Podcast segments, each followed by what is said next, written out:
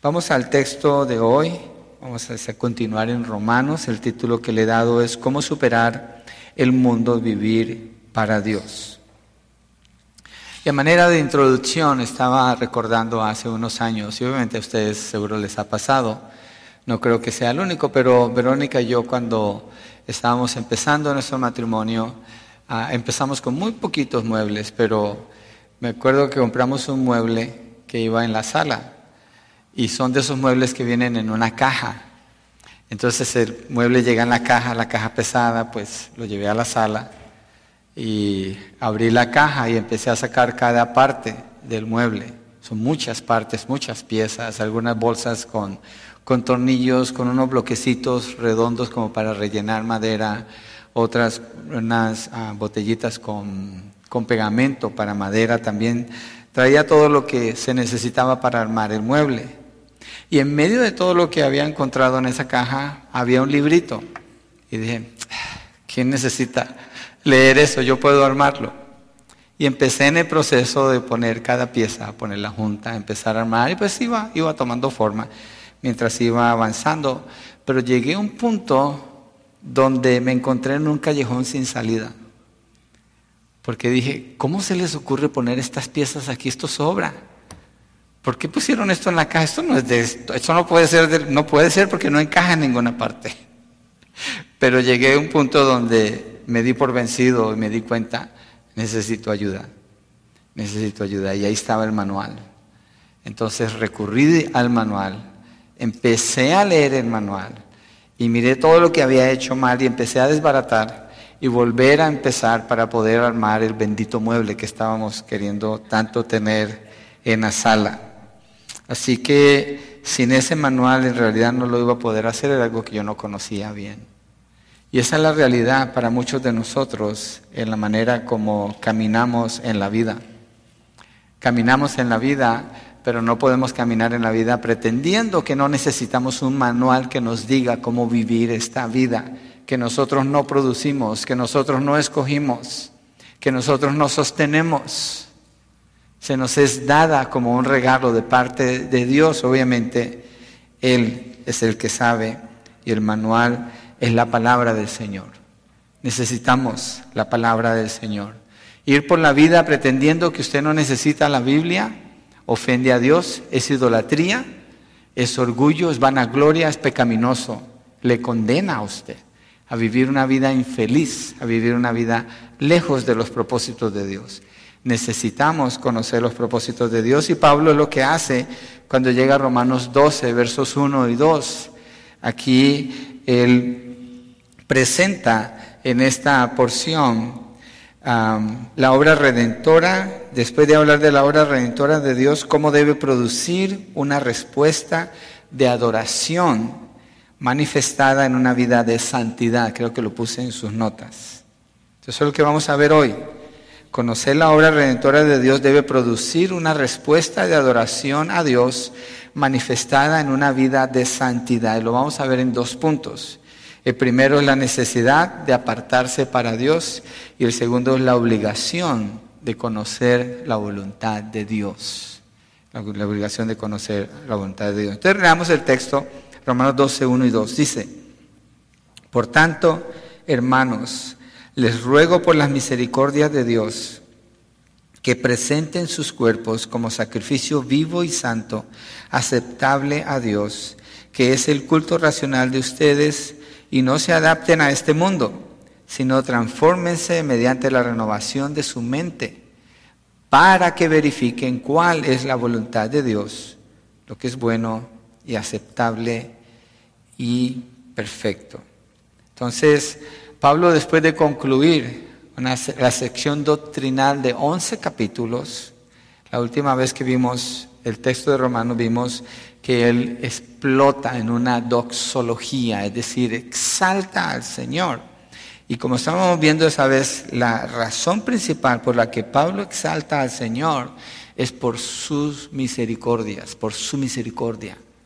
Cuando narra todo lo que Dios hace para rescatar a un pecador, todo lo que Dios ha hecho a través de su Hijo Jesucristo, la justicia de Dios, todo esto, y llega a este punto donde empieza a hablar de cómo vivir ahora que el creyente sabe lo que Dios ha hecho por él. Entonces ahí está la conexión de estos 11 ah, capítulos con lo que empieza en el 12. El primer punto es la necesidad de apartarse para Dios. El verso 1.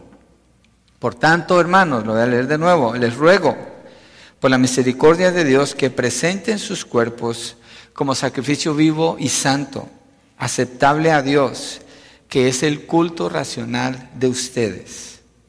Y Pablo dice, cuando dice por tanto, esa es una conjunción, ¿se acuerda? Una conjunción, es una frasecita que está conectando algo que dijo antes con lo que viene adelante, ¿sí?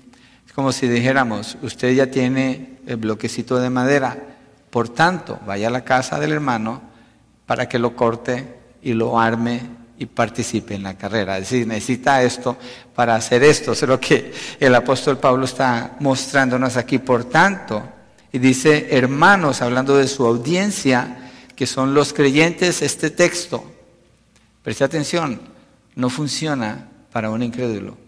Un incrédulo no puede hacer nada con este texto. Esto es solamente para creyentes. Es claro la manera como Pablo está hablando aquí. Y si usted no está en Cristo, le invito, venga a Cristo. ¿Para qué se va a quedar sin Cristo si no puede vivir esta vida maravillosa que Él ofrece? Venga a Cristo, lo que hemos visto en 11 capítulos. Entréguele su vida al Señor, arrepiéntase de sus pecados, confiéselo como Señor y Salvador de su vida y venga a vivir esta vida que somos invitados aquí. Pablo dice, por tanto, hermanos, les ruego. Yo estaba mirando esa frase, les ruego, y encontré que Pablo escribe muchas veces esa palabra cuando está hablando en diferentes cartas en todo el Nuevo Testamento. Y lo que muestra es que Pablo está hablando de una necesidad imperante. Hay una necesidad de responder con obediencia. Les ruego suena un poco diferente como lo oímos a como es dicho en griego, porque la palabra es parakaló y es usada en un vocablo militar para exhortar a los soldados que estaban a punto de entrar en combate. Entonces no suena como una palabra militar el día de hoy, pero entonces así era. Y a los soldados que iban a entrar en combate les decían, les ruego o ve, les ordenan para que vayan a pelear obviamente muchos morir en ese proceso. Entonces Pablo dice que les ruego, ¿por qué? ¿Por qué les ruega? Por las misericordias de Dios. Y aquí vemos la motivación que Pablo presenta. ¿Cuáles son las misericordias de Dios? Bueno, tenemos que regresarnos y leer Romanos 1 hasta el 11 y hacer una lista de las misericordias de Dios que son manifestadas allí, como la paz en Romanos 1.7, la esperanza en Romanos 5.2, la justicia en Romanos 3, 21 al 22, donde dice que Dios es el justo y el que justifica la honra en Romanos 2.10, la misericordia en Romanos 11.32 al 30, al 32, donde dice que por la dureza del corazón de Israel ustedes recibieron misericordia de Dios y ahora por la misericordia que ustedes han recibido ellos van a recibir misericordia y empieza a alabar al Señor. Esto entre otras, la lista es más larga, pero esta es una muestra de lo que son las misericordias de Dios. Es decir, la razón para vivir la vida que el creyente tiene que vivir ahora viene de allí. Solo por la misericordia de Dios es que el hombre puede ser salvo. No hay otra manera de ser salvo. De otra manera ni le conoce ni le puede servir. Unless God's mercy is shown into your life, there is no way you can know God. It's impossible. Usted necesita la misericordia del Señor y eso es lo que Pablo está diciendo aquí por las misericordias del Señor, yo les ruego, hermanos, yo les ruego, hermanos, hoy creo que es un buen día para conectarnos con el texto, porque al venir a la mesa del Señor, ¿qué estamos recordando? Las misericordias del Señor. Es por la misericordia del Señor que puedo acercarme a esa mesa y participar. Entonces, a la apelación para que el creyente viva de manera digna conforme al llamamiento que ha recibido del Señor. ¿Cuál es ese llamamiento? Capítulo 1 hasta el 11, el llamamiento al arrepentimiento, el llamamiento a creer en la obra de Cristo para ser justificado, santificado, para caminar con Dios, para ser adoptado como hijo de Dios. Y Pablo les dice allí en el verso 1, por tanto, hermanos, les ruego por las misericordias de Dios que presenten sus cuerpos como sacrificio vivo y santo. Está hablando una terminología de sacrificio. La razón es esta. Por las misericordias de Dios. Si usted ya creyó en Cristo, ¿de quién es usted? De Dios. Hubo una transacción para que usted tuviera la libertad de la condenación de los pecados. Esa transacción tuvo un precio. Ese precio fue la sangre de Cristo.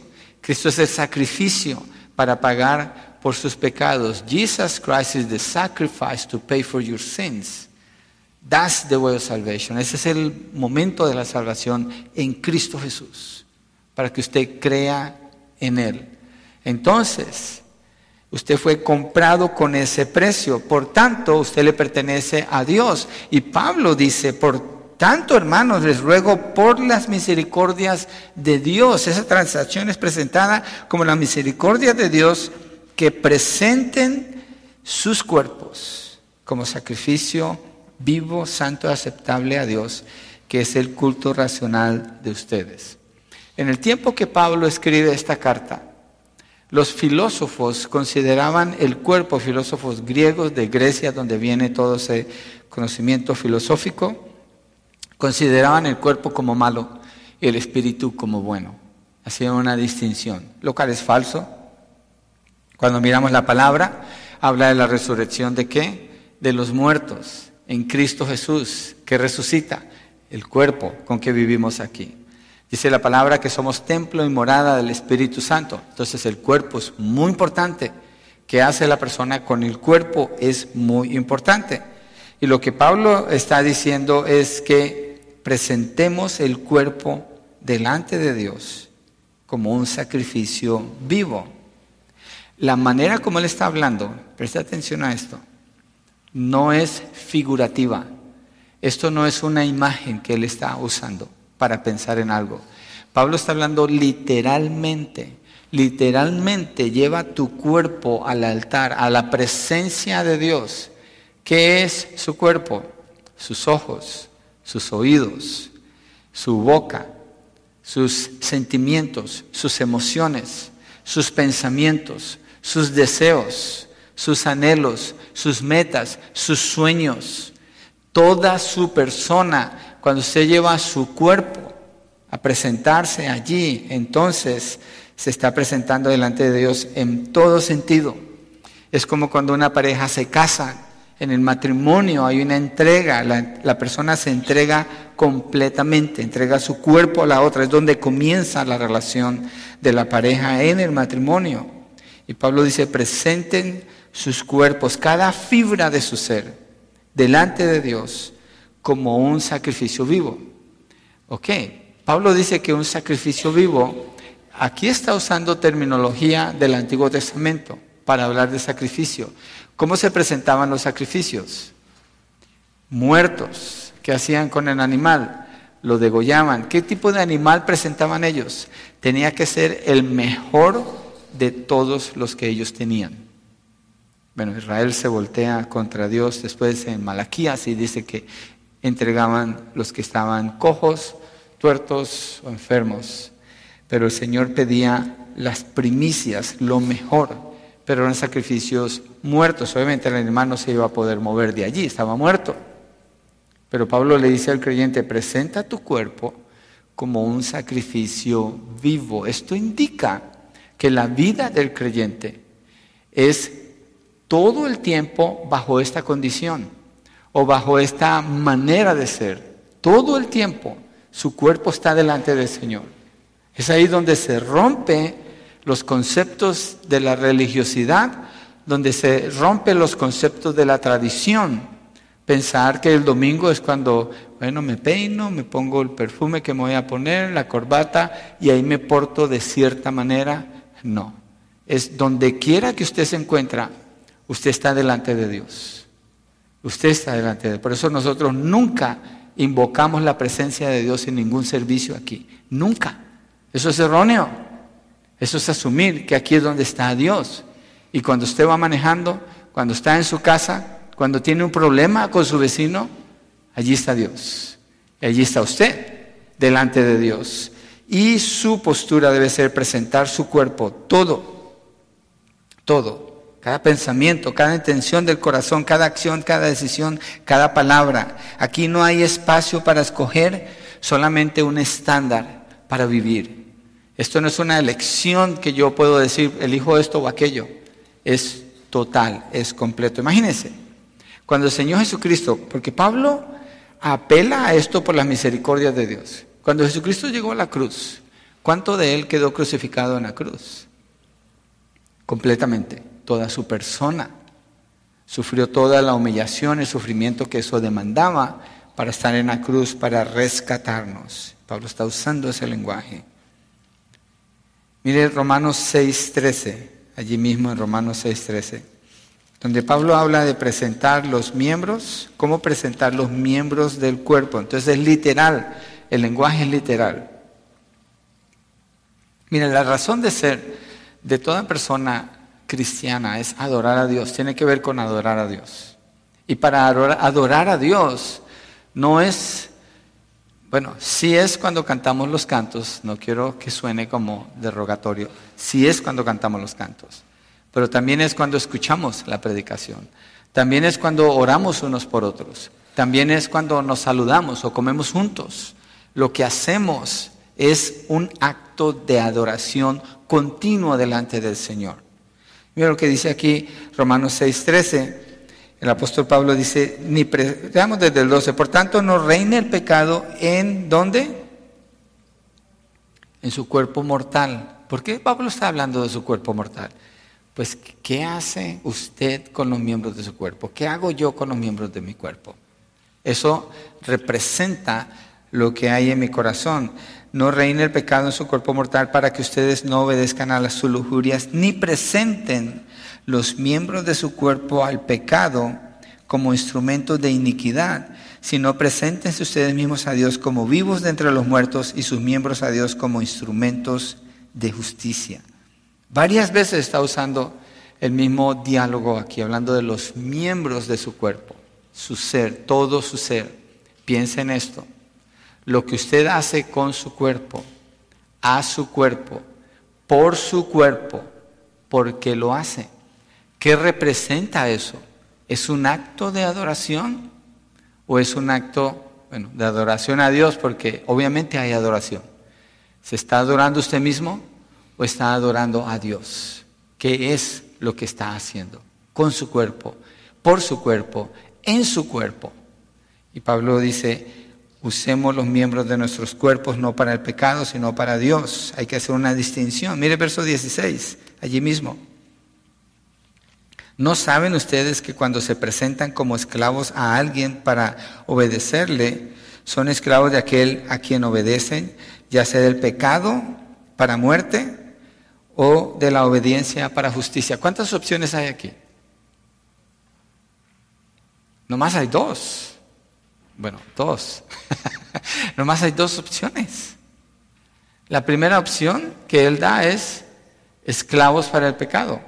La segunda opción que Él da es obediencia para justicia. Lo que usted hace o lo hace para el pecado o lo hace para Dios. Por tanto, hermanos, les ruego por las misericordias de Dios que presenten sus cuerpos como sacrificio vivo delante de Dios. Recuerde, o lo está haciendo para usted y es pecado, o lo está haciendo para Dios. ¿Cuál de las dos es la que está gobernando la decisión que usted está tomando con lo que usted está haciendo con los miembros de su cuerpo? No hay opción aquí. El llamado es a adorar completamente al Señor. Mire un ejemplo. Miremos un ejemplo de la Biblia de personas que hicieron esto, que se entregaron a Dios. Segunda de Corintios 8.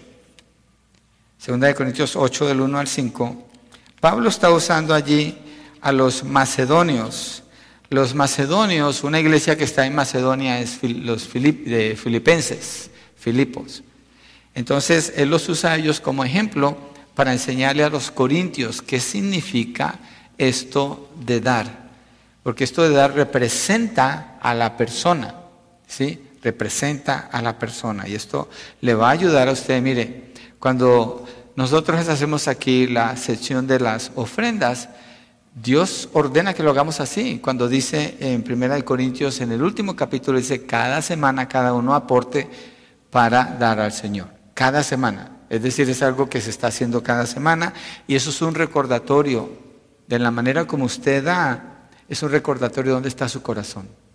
La persona que no da, obviamente se sabe dónde está su corazón. La persona que da a la carrera, porque cuando llegó medio se acuerda, eso muestra dónde está su corazón. La palabra dice dar regularmente conforme Dios le prosperó. La persona que no hace eso muestra dónde está su corazón. Esa persona no está reconociendo a Dios como el dueño, no se está entregando a Él. La acción de dar, y aquí está, que tiene que ver con eh, presentar nuestros cuerpos como sacrificio vivo. Mira lo que dice 2 Corintios 8, 1.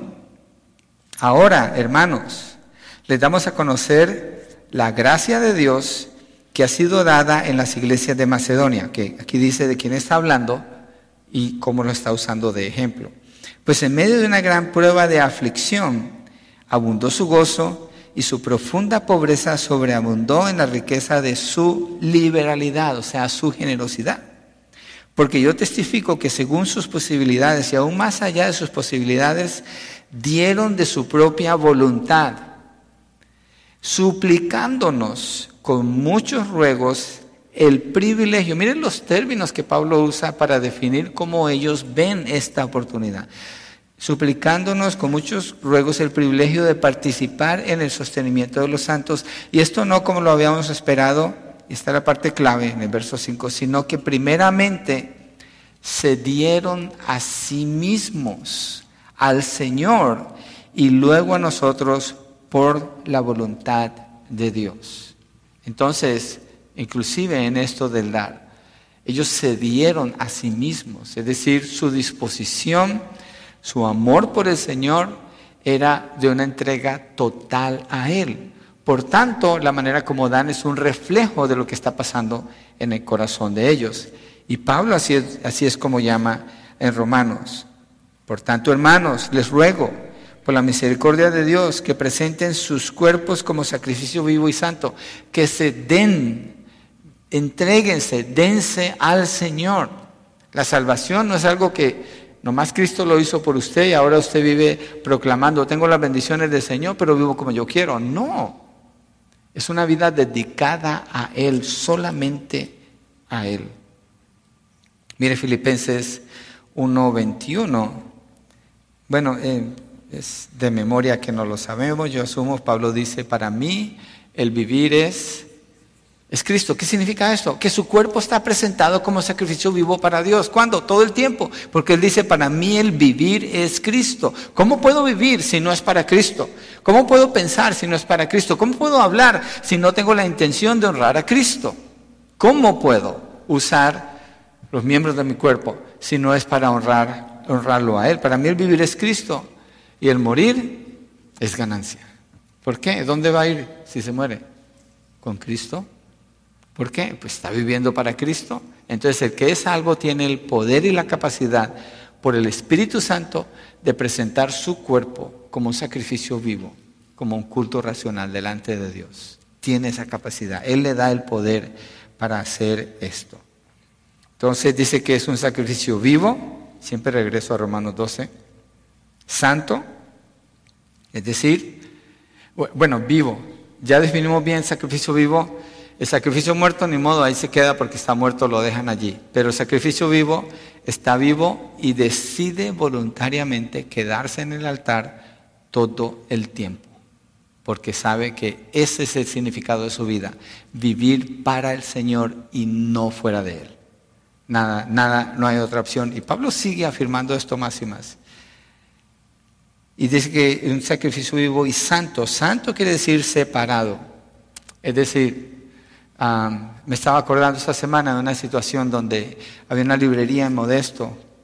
Compré algo allí y le dije a la, señora que estaba de cajera, mm, me pueden dar el descuento que dan para pastores porque daban un 10% para pastores. Y me dijo, solamente si es para su ministerio. Y me quedé pensando, ah, ¿puedo hacer algo que no tenga que ver con el ministerio? ¿Puedo escoger algo que no va a tener un efecto en el ministerio? ¿Cuál es mi ministerio? Obviamente como un pastor, un anciano de esta iglesia, es dedicado a servirle al Señor. Ahora, quitemos eso. Como cristiano, que la pregunta sea, bueno, solamente si es para honrar al Señor. ¿Acaso el cristiano va a comprar algo que no tenga que ver con honrar al Señor? ¿Acaso el cristiano se va a sentar a ver una película que no tenga que ver con honrar al Señor? ¿Va a estar escogiendo cosas así con plena libertad? ¿Puede? ¿Puede? Que puede, sí. Pero es como quitarse del altar. Es desobedecer al Señor. Es salirse de la vida que el Señor nos ha dado con el privilegio de estar allí como sacrificio vivo para honrarlo a Él. No podemos desconectar. Miren, no desconecte su trabajo, no desconecte su hogar, no desconecte su vida privada, no desconecte sus vacaciones de la vida para el Señor. Personas que piensan que se van de vacaciones y por eso tienen vacaciones del Señor. Una persona decía eso hace años, decía yo, wow, este pobre no entiende qué es ser un creyente. Sacrificio vivo y santo quiere decir separado. ¿Separado de qué? si hay una necesidad de separar algo, what is he talking about? ¿Separado de qué? Separado del mundo, separado de lo común, algo que es santo, tiene un uso que es exclusivo. A veces uso el ejemplo porque todavía sigue siendo así, así es. Este es un mini iPad que es santo. ¿Por qué? Solamente leo textos de la palabra aquí, escribo notas de reuniones, escribo oraciones aquí, eh, eh, pongo aquí la predicación para seguir el texto desde aquí, lo uso, lo, esto, es un, esto está santificado porque está separado, tiene solamente ese uso, nada más. Igual, el sacrificio vivo, es decir, su vida, así es, todo lo que hace tiene que ver con el, con el Señor. ¿Por qué? El creyente no es de sí mismo, es de Dios, ha sido comprado por la misericordia de Dios, por medio de la sangre de su Jesucristo, el sacrificio que perdona los pecados. Y you are, you are in Christ. You don't belong to yourself, you belong to God. And you live for Him. Usted está en Cristo, vive para Él. Es lo que la palabra indica, lo que la palabra dice. Y en eso hay libertad. There is freedom in it, porque puede escoger honrar a Dios con el poder que el Señor le da ahora. Y este sacrificio debe ser aceptable a Dios. ¿Por qué aceptable a Dios? Porque Dios lo tiene que aprobar. Ah, creo que Jorge lo dijo ahora. Come as you are. No, don't come as you are. Come as He said that you come to Him.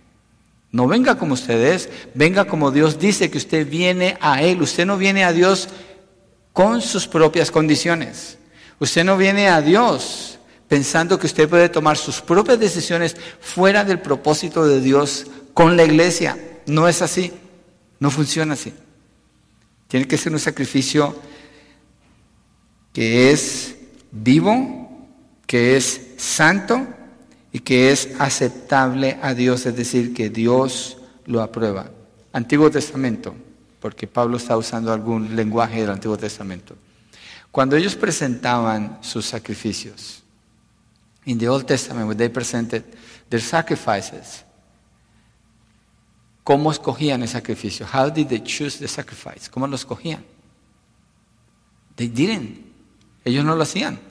Dios les decía cuál era el sacrificio y cómo debería ser el sacrificio y cuándo presentar el sacrificio.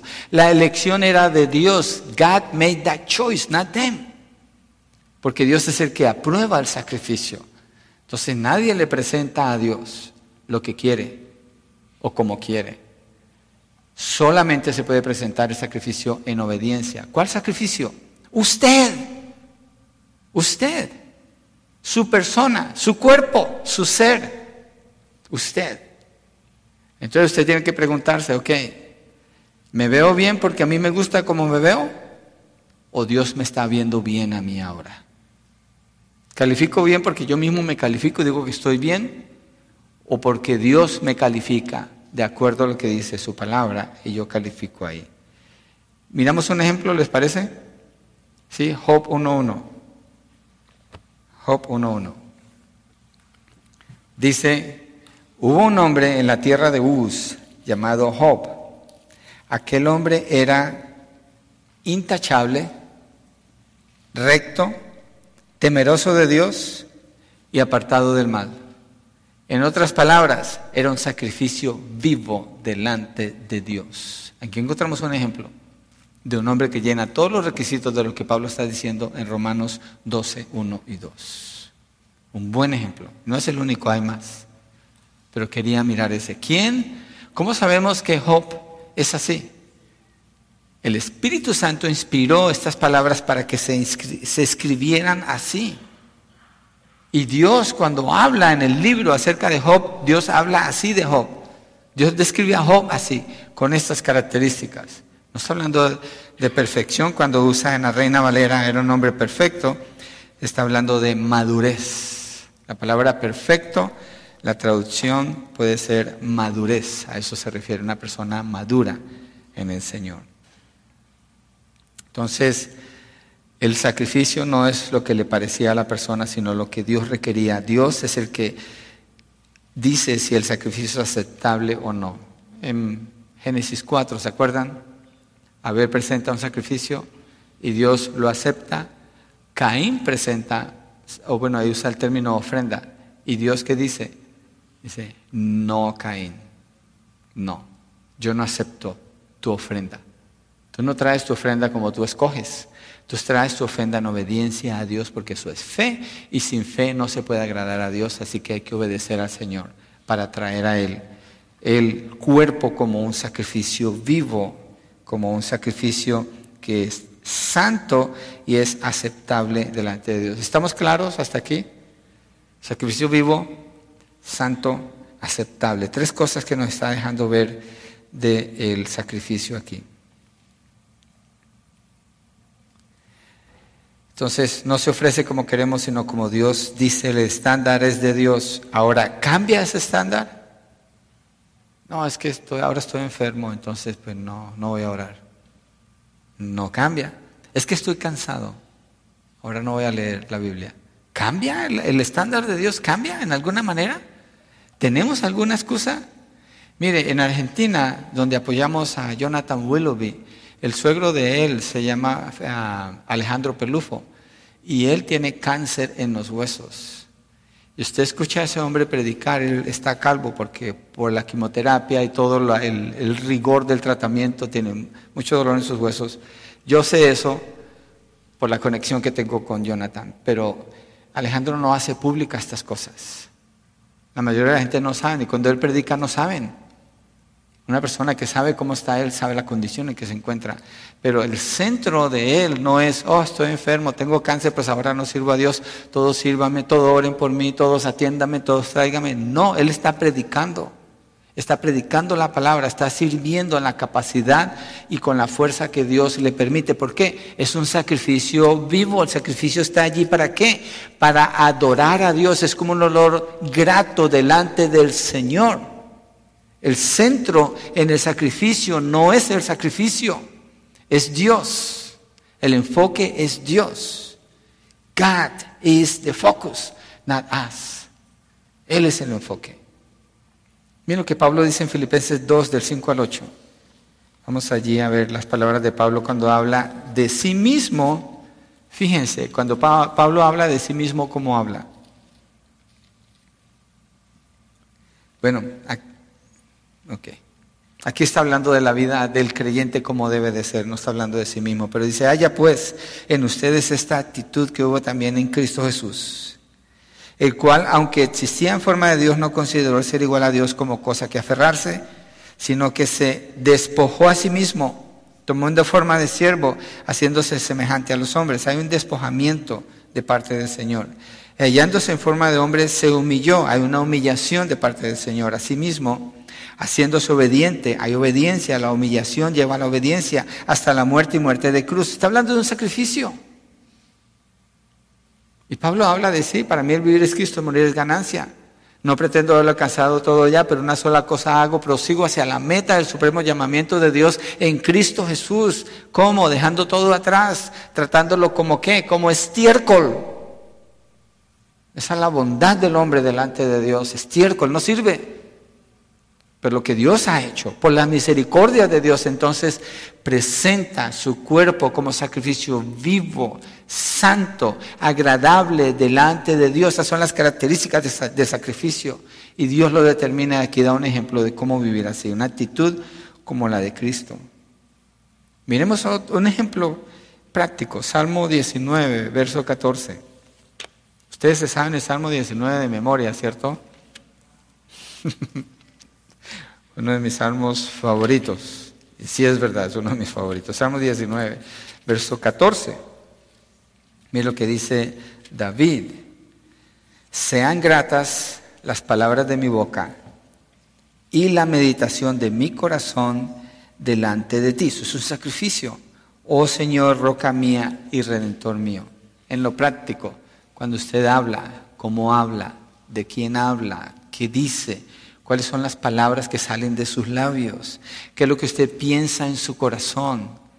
Eso tiene que ser como un sacrificio al Señor. Y dice el apóstol Pablo en Romanos 12 que es culto racional de ustedes, es decir, es un culto inteligente, no como algunas personas, no aquí, pero en otros lados, que piensan que tienen que sentir algo, tienen que ser movidos, tienen que temblar o tienen que manifestar quién sabe qué para saber que están adorando a Dios. Pablo dice, no, es un culto racional. Jesucristo le dijo a la mujer samaritana, Dios está buscando adoradores que le adoren como espíritu y verdad, racionalmente, inteligentemente. Cuando cantamos los cantos aquí, nosotros no queremos que la música sea la que toque nuestro corazón, sino que las palabras que estamos diciendo muestren que nuestro corazón está entregado al Señor, que lo hacemos inteligentemente, entendiendo quién es Él y qué es lo que le estamos diciendo a Él.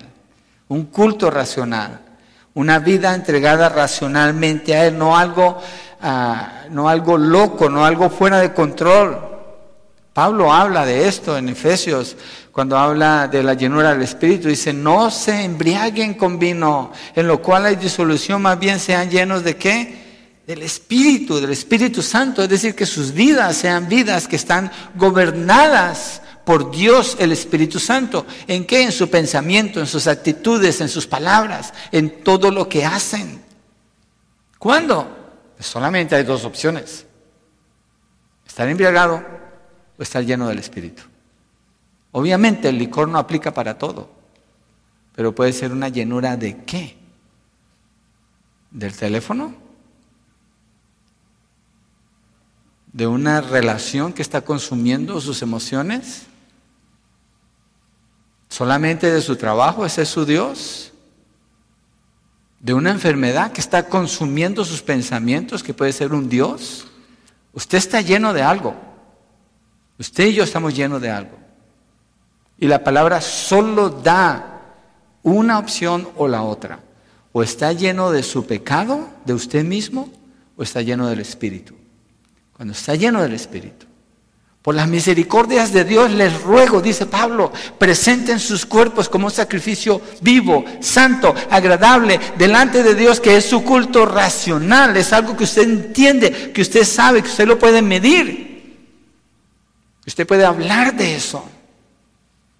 Usted lo puede expresar, es visible y es inteligente, de acuerdo, obviamente, a las misericordias de Dios, basado en el conocimiento de la verdad. Aquí hay un contraste con el sacrificio de los animales. Los animales son seres irracionales que actúan por instinto. Mi esposa le duele cada vez que digo eso. Pero lo tengo que decir, porque es lo que son. They're cute, pero son animales irracionales que actúan solamente por instinto. Ellos no piensan, ellos no razonan, no tienen alma. Un animal se muere, es como una piedra, es todo lo que es. Pero Pablo dice, de la persona por las misericordias de Dios, usted tiene que pensar en eso, considerar lo que Dios ha hecho. Presente, toma una decisión de su voluntad, sus cuerpos como un sacrificio vivo, santo y agradable delante de Dios, porque ese es su culto racional. Solo un ser humano puede hacer una decisión racional. Nadie más en la creación tiene esa capacidad. Solo el ser humano.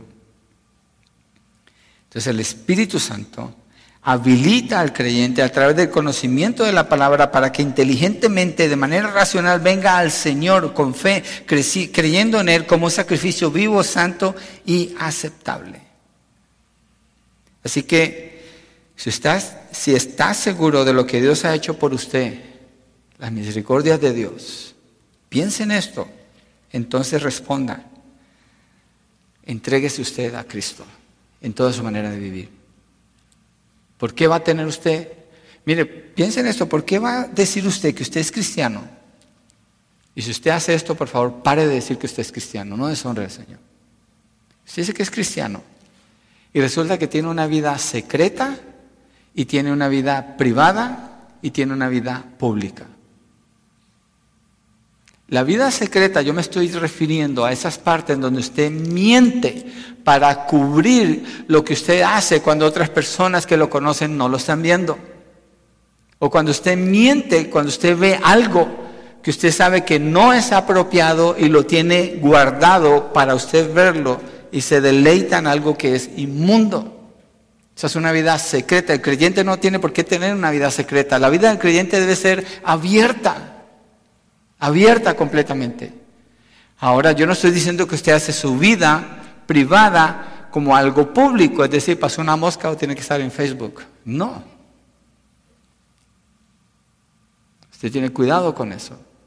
Tiene una vida privada, pero su vida privada es vista. ¿Por quién? Por su esposa, por sus hijos, por las personas que le conocen. Y si alguien quiere revisarlo, usted no tiene nada que esconder sacrificio vivo, no se puede presentar un pedazo y dejar lo demás por fuera, no existe tal cosa.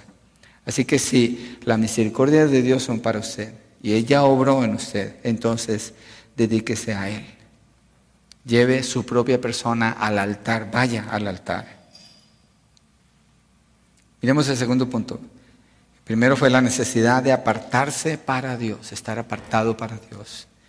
El segundo es la obligación de conocer. Si se fijan, el primero es una acción, el segundo más es conocimiento, tiene que ver con conocimiento. La obligación de conocer la voluntad de Dios, verso 2.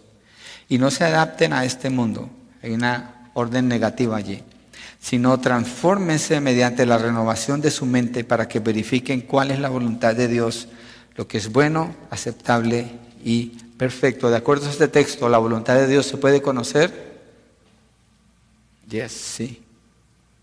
You can know the will of God according to this text. You can know it. And you can know it for sure. Usted lo puede saber de seguro. Aquí dice que sí. Pero hay un proceso. Hay un proceso. ¿Cuál es la primera parte de ese proceso?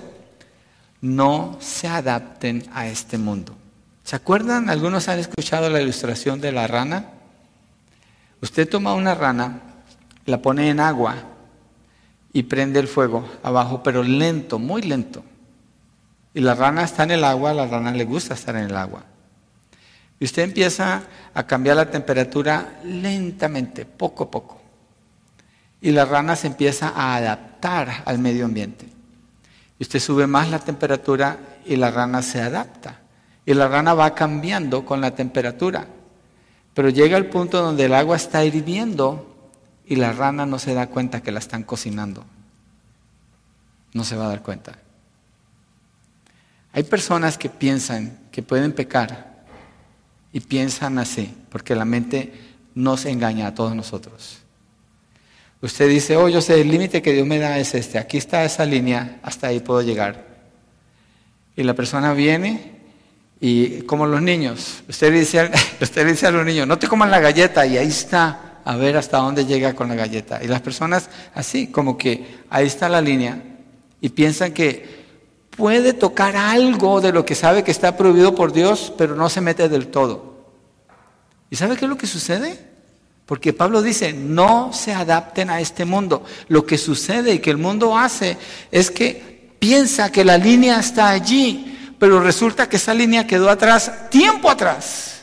Ya está en el pecado, ya está dentro del pecado, ya está en la maldad y en su mente está manipulando contra sí mismo su propia destrucción por estar tomándose la libertad que no tiene por querer poner su propio estándar de decir hasta dónde puedo llegar y hasta dónde no. No, ese estándar lo da Dios. Y Pablo dice, no se adapten al mundo, porque eso es lo que el mundo promueve y enseña. Y lo hace de una manera sutil, sutil. Quiere decir, como la ilustración de la rana, poco a poco le va aprendiendo, le va aumentando la temperatura. Entonces usted tiene que rechazar al mundo Pablo dice, no se adapten al mundo, es un mandamiento negativo. No se adapten al mundo. Es peligroso para el creyente caer en la familiaridad de lo que le rodea. Por ejemplo, si usted va a un trabajo y la música que están poniendo allí es música mundana y usted no rechaza eso en su mente, en su corazón, y usted lo acepta y se acostumbra y hasta lo comenta, Usted se está haciendo como el mundo. Pablo dice, no se adapten. El mundo no lo va a adaptar a usted. Esa es una decisión que usted toma poco a poco y Satanás sabe cómo llevarlo allí. No se adapte, no se familiarice con lo que lo rodea como si fuera normal. Recuerde, no hay plan para este mundo. No hay, no existe. Cero, nada. Todo lo que viene es condenación y destrucción y fuego. El único plan es para la iglesia del Señor. La única manera de agradar al Señor es conocerlo a Él a través de lo que Él le da en la iglesia. Pablo mismo insiste en varias de sus cartas que el creyente debe recordar dónde está su ciudadanía. Debe decirlo, mire hermano, yo sé que hay personas aquí que tienen su corazón en México o en otro país, Tenga mucho cuidado usted que dice que es cristiano cuando eso es lo que usted proclama y proclama y proclama y no se le oye decir dónde está su ciudadanía. ¿Cuál es su verdadera ciudadanía? Pablo dice, nuestra ciudadanía está en el cielo. Pongamos la mira en las cosas de arriba donde está Cristo, no en las de la tierra. Si hemos resucitado con Cristo, entonces nuestro hablar debe reflejar eso. ¿Dónde está nuestra ciudadanía? su enfoque, a quién le sirve, para quién vive. Pedro lo hace, él habla de la esperanza que el creyente tiene en el futuro. En 1 de Pedro capítulo 1 no vamos allí por cuestión de tiempo, pero Pedro habla mucho de eso. ¿Por qué? Porque si usted tiene la mente puesta en donde usted pertenece, usted va a vivir de la manera adecuada aquí, pero si todo lo que usted ve es una nacionalidad, lo siento por usted. Mi sentido pésame. Cristo no vino para morir por México ni por Latinoamérica, ni por Estados Unidos, ni por Sudamérica. Él vino para morir por una iglesia. Allí tiene que estar su corazón. Hoy, si usted tiene planes de eso, no es pecaminoso, no es malo, no me malentienda, pero tiene que haber una prioridad sobre sus pensamientos y su manera de hablar lo va a reflejar. Apocalipsis muestra con claridad lo que le espera a este mundo. ¿Qué le espera a este mundo? destrucción. Segunda de Pedro, ¿qué presenta? Destrucción. Génesis 6.8 nos recuerda qué pasó con el mundo en la época antigua. El diluvio. ¿Por qué? ¿Qué buscaban? Lo del mundo y el mundo y solamente para el mundo. Y Dios dijo, no lo voy a soportar más y destruyó billones de personas. No fue un grupo pequeño. Hombres, mujeres, niños, animales, todo lo destruyó. Solo ocho personas fueron salvas. No se adapte a este mundo. Esa es una lucha grande que usted tiene. No se, no se adapte a este mundo. No se adapte. Tenga cuidado con lo que usted ve, de quién usted habla, quién usted admira. Aquí no hay opción. Es un solo mandamiento y no está condicionado a nada en absoluto. Entonces usted tiene que aprender a ver el mundo como lo que es. Mírelo como lo que es. No le ponga colores, no le maquille, no le ponga nada extra al mundo. El mundo es el mundo, es enemigo de Dios. El plan de Dios es solamente para la iglesia. Jesús en las bienaventuranzas de Mateo 5 que dice, bienaventurados los que sufren por, por su nombre, bienaventurados los que están tristes, los que lloran. Y uno dice, ¿el mundo exalta esto? ¿Qué exalta el mundo? ¿El orgullo? ¿La vanagloria? ¿La autoexaltación? ¿La autoestima? El Señor dice que no. Las características de un creyente no coinciden con las características del mundo, por tanto el creyente no cabe. Si usted va a una fiesta, pongámoslo un ejemplo fácil, es una fiesta mundana, hay música mundana, hay licor, ¿por qué, ¿por qué cabe usted allí? ¿Por qué va a caber usted allí? Why? ¿Por qué va a caber en eso? En una conversación, donde es una conversación inmunda, ¿por qué un cristiano va a caber allí? ¿Por qué? Somos luz del mundo y solo vamos para evangelizar y representar al Señor Jesucristo. Debe notarse. Entonces, esa prohibición que encontramos aquí dice que nosotros no encajamos en el mundo y el mundo no encaja en nosotros. Y Juan dice en una de sus cartas, los que son escuchados por el mundo, yo cuando escucho que bueno, ya no, antes escuchaba, trataba de escuchar música cristiana en la radio, decía, wow, ese canto lo tiene una emisora mundana también. Bueno, Menet, ¿es cristiano? ¿Y lo escuchan en el mundo? ¿Cabe en el mundo? ¿Para el mundo cabe? ¿Qué pasó aquí? Hay una adaptación al mundo, en el tono, en el mensaje. Si el mundo lo acepta, es porque no es de Dios. Fácil de calificar cuando algo no es de Dios. Si el mundo lo acepta es porque no es de Dios. Porque el mundo no acepta al Señor ni las cosas del Señor. El mundo no nos escucha. Nomás los que son llamados para ser salvos. Tenga la perspectiva correcta. Analice las cosas. Piense. Actúe. Rechace lo que no es agradable a Dios. Llámelo como es. No acepte el mensaje del mundo. La Biblia y el mundo son incompatibles son incompatibles. Y sigue el siguiente mandamiento, sino transfórmese mediante la renovación de su mente. Transformarse es la palabra metamorfo, de donde viene la palabra metamorfis. ¿Qué viene a su, a su mente cuando decimos la palabra metamorfosis? Una mariposa, ¿cierto? Es un gusano bien feo y después entra en un capullo, creo que así se dice, y cuando sale usted dice, wow. Esto era ese gusano, una metamorfosis, una transformación. Pablo dice, no se adapten al mundo, transfórmense, entren en una metamorfosis, donde usted de gusano pasa a ser mariposa. Bueno, no esa es la ilustración nada más. Usted pasa a ser alguien más, alguien diferente. ¿Como quién? Como Cristo, como el Señor Jesucristo. Mateo dice, y se transfiguró el Señor delante de ellos y su rostro resplandeció como el sol y sus vestiduras se, volvieron blancas como la luz. Mateo 17.2, donde habla de la transfiguración del Señor Jesucristo. La palabra para transfiguración es la palabra metamorfosis. Es la misma que Pablo está usando cuando dice transfórmese, metamorfosen, si se pudiera decir, en algo diferente. Entonces, Pablo está instando a que se transformen, que sufran un cambio radical del gusano a la mariposa. ¿Ustedes creen que el cambio es ligero? No, el gusano es, feo, un gusano lo pone en un anzuelo, se lo tira al pez para agarrarlo, pero la mariposa, usted quiere sacarle fotos a la mariposa. ¿Quién le quiere sacar fotos a un gusano? Bueno, hay gusanos que, porque los estudian tal vez, pero la mariposa usted quiere. Usted quiere ver la mariposa volar, usted le fascina ver ese animalito.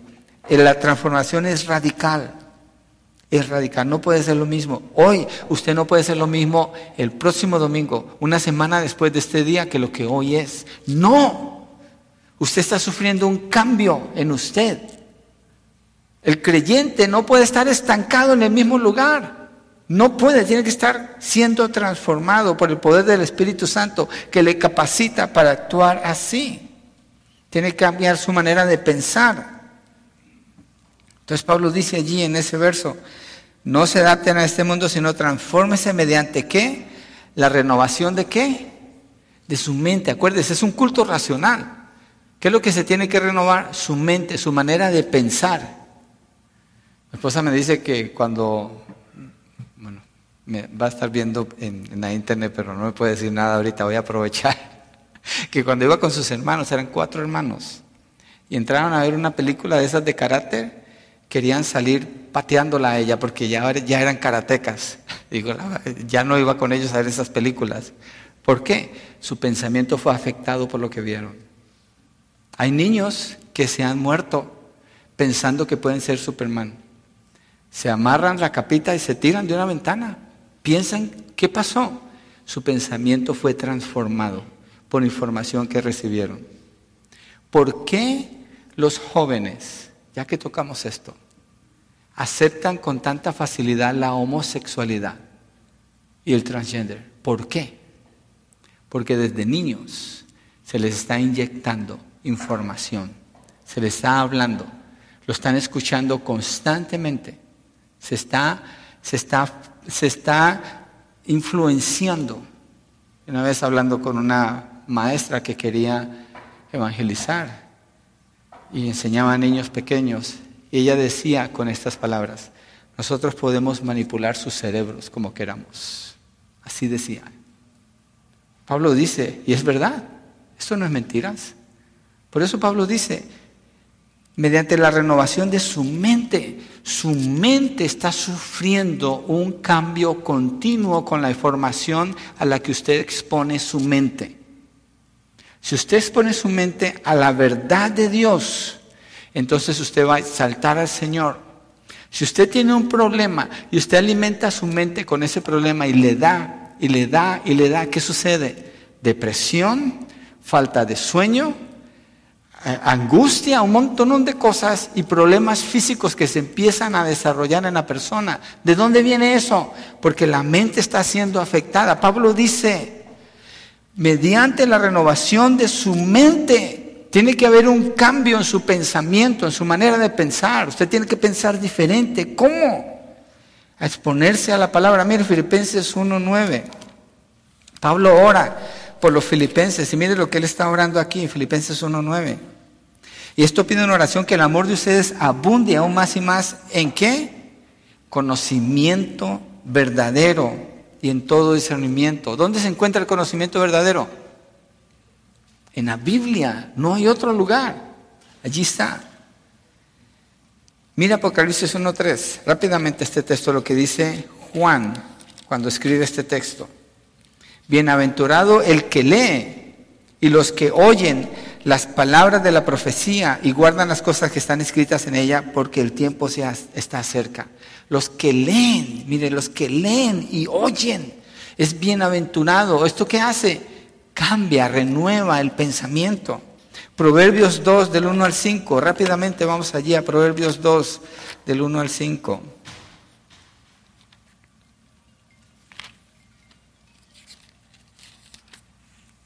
Hijo mío, si recibes mis palabras y atesoras mis mandamientos dentro de ti, da oído a la sabiduría, incluye a tu corazón al entendimiento. ¿Cuál entendimiento? El conocimiento sabio, ¿de dónde viene? De agradar a Dios, de conocer a Dios. Porque si clamas a la inteligencia, alza tu voz por entendimiento si la buscas como la plata y la procuras como a tesoros escondidos, entonces entenderás el temor del Señor y descubrirás que el conocimiento de Dios, aquí hay una transformación radical en el pensamiento, lo que está diciendo este texto. Usted necesita conocer la palabra. Mire, Salmo 119, 4 al 8. Vamos allí. Todavía no está la comida, así que podemos estar un ratito más aquí, no se preocupen, yo les invito, yo pago. Salmo 119, 4 al 8. Tú has ordenado tus preceptos, está refiriéndose a Dios, para que los guardemos con diligencia. Ojalá mis caminos sean afirmados para guardar tus estatutos.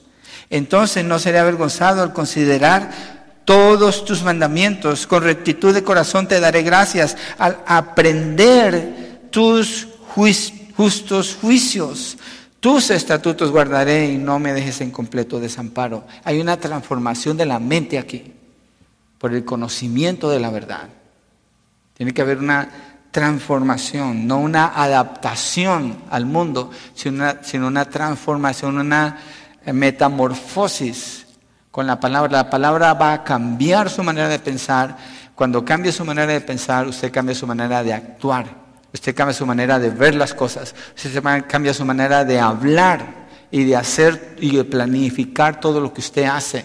Se convierte o llega a ser un sacrificio vivo delante de Dios. Mire 2 Corintios 10, 3 al 6. Mire, hermano, esto, esto es otro mensaje completo en realidad. Yo me arriesgué demasiado al tomar estos dos versos juntos. Segunda de Corintios 10, versos 3 al 6. Pues aunque andamos en la carne, no luchamos según la carne, porque las armas de nuestra contienda, ¿cuál contienda? ¿El creyente tiene una contienda? ¿O una lucha? ¿O una pelea? ¿O una guerra? ¿La tiene el creyente? ¿Con quién? Con el mundo. Estamos buscándole problema. La gente del mundo no habla de eso. No, es que no nos podemos adaptar al mundo. Pero para no adaptarnos al mundo tenemos que pelear contra el mundo, resistir al mundo, decirle no a las cosas del mundo. Y esa pelea se pelea en la mente, mire, porque las armas de nuestra contienda, no son canales, sino poderosas en Dios para la destrucción de fortalezas, destruyendo especulaciones, esos son pensamientos, y todo razonamiento altivo, ahí está la mente, que se levanta contra el conocimiento de Dios y poniendo todo pensamiento en cautiverio a la obediencia de Cristo. ¿Cuántos pensamientos? Todos. La transformación entonces es radical. Eso es una metamorfosis. Pablo cuando habla de presentar nuestros cuerpos como sacrificio vivo delante de Dios, está hablando de algo radical, completamente transformador. Y aquí está diciendo cómo ahora. No se adapte al mundo. Transfórmese, tenga una metamorfosis en su mente al rendir todos sus pensamientos al señorío de Cristo Jesús. Y un texto que todos deberemos memorizar. Y algunos ya se lo saben, Filipenses 4.8. Fíjense la absoluto de las palabras que están allí. Por lo demás, hermanos, todo lo que es verdadero, todo lo que es justo, todo lo que es puro, todo lo que es amable, todo lo que es de buen nombre. Si hay virtud alguna, si algo digno de alabanza, en esto pensar. Eso es una transformación radical en el pensamiento. Radical. No hay espacio para el mundo. No hay tregua con el mundo. Y Pablo dice en Romanos 12, para que verifiquen ¿Cuál es la voluntad de Dios? Lo que es bueno, aceptable y perfecto. La voluntad de Dios es buena, es aceptable y es perfecta. ¿Cómo se verifica? Con una transformación radical en el pensamiento. Alguien preguntaba una vez, la voluntad de Dios es muy difícil de entender, ¿cierto? Le dije, no, no. Dios revela su voluntad a través de la palabra, nos las da a conocer, pero para entenderla tenemos que ir dedicarnos allí. No es algo escondido en una maraña por allá difícil de encontrar, es algo abierto. Pero tengo que entregar mi cuerpo como sacrificio vivo, agradable, santo, delante del Señor, como culto racional. Y no conformarme al mundo, rechazar al mundo, decirle no, no, no, no al mensaje del mundo. Y sí a la palabra del Señor de manera intensa, de manera abundante. Solo así es posible una transformación radical, lo que está hablando el apóstol Pablo aquí. Entonces, para verificar cuál es la voluntad de Dios, es un rendimiento de la voluntad del creyente a la voluntad de Dios cuando es transformado por el conocimiento de la verdad, es rescatado de las tinieblas para ser adoptado como hijo de Dios y se le ha dado la mente de quién, de quién tiene, la mente de quién tiene usted, de Cristo. Cristo cómo piensa, como le agrada al Padre. ¿Cristo aprendió las escrituras? ¿Usted cree que Jesucristo aprendió las escrituras? La palabra dice que sí. La palabra dice que sí en Lucas capítulo 2. Él crecía en conocimiento, en gracia con Dios y con los hombres, en su humanidad. Y algunos de ustedes están estudiando eso en la escuela dominical. La humanidad del Señor Jesucristo. Sí. Como Dios, Él sabe todas las cosas. Como hombre, Él aprendió. Dice el libro de Hebreos que él aprendió obediencia, por eso Dios lo premia a él. Está hablando de su humanidad. Obviamente la mente de Cristo no estuvo suelta como la de una persona común en el pecado porque Él no pecó. Entonces hay una transformación radical y no adaptarse al mundo es clave, pero transformarse por la renovación de la mente para entender la voluntad de Dios, que es buena, agradable y perfecta, o bueno, aceptable y perfecta. Leamos de nuevo en Filipenses 1, 9 al 11. Y esto pide una oración que el amor de ustedes abunde aún más y más en conocimiento verdadero en todo discernimiento. Conocimiento, la mente, ¿cierto? Mire el verso 10. A fin de que escojan lo mejor, para que sean puros e irreprensibles para el día de Cristo, llenos de fruto de justicia que es por medio de Jesucristo para la gloria y alabanza de Dios. El conocimiento, la transformación va a llevar a producir un fruto, sabiendo discernir, sabiendo, escoger lo que es correcto. Un texto más, Colosenses 1, ya casi terminamos, 9 al 10. Colosenses 1, 9 al 10 dice, por esa razón también nosotros desde el día que lo supimos, no hemos cesado de orar por ustedes. Pablo pide por ellos, pidiendo que sean llenos del conocimiento de qué? De su voluntad. Del conocimiento de su voluntad en toda sabiduría y comprensión espiritual, para que anden como es digno del Señor, haciendo en todo lo que le agrada, dando fruto en toda buena obra y creciendo en el conocimiento de Dios. Conocimiento, conocimiento, conocimiento, conocimiento. El creyente tiene que ser transformado radicalmente por el conocimiento de la verdad de Dios para hacer conforme a la voluntad de Dios y entonces es cuando vive como un sacrificio vivo delante de Dios y puede llegar a decir, para mí el vivir es Cristo y morir es ganancia. Es una vida dedicada completamente para conocer al Señor, para servir al Señor y para rechazar al mundo. Hay un negativo fuerte allí y hay un positivo fuerte allí, que es llenarse del conocimiento del Señor. Volviendo a mi casa años atrás, después de esa experiencia con ese paquete, cada vez que he comprado un mueble de esos que son de armar, lo primero que hago es leer las instrucciones. Entonces puedo armarlo bien, dejo de luchar tanto. Así con nuestras vidas. Leamos las instrucciones. Read the instructions. You have them. Lea las instrucciones. Para que entonces podamos vivir vidas agradables como sacrificio vivo delante del Señor. ¿Por qué no nos ponemos de pie y cerramos con una oración?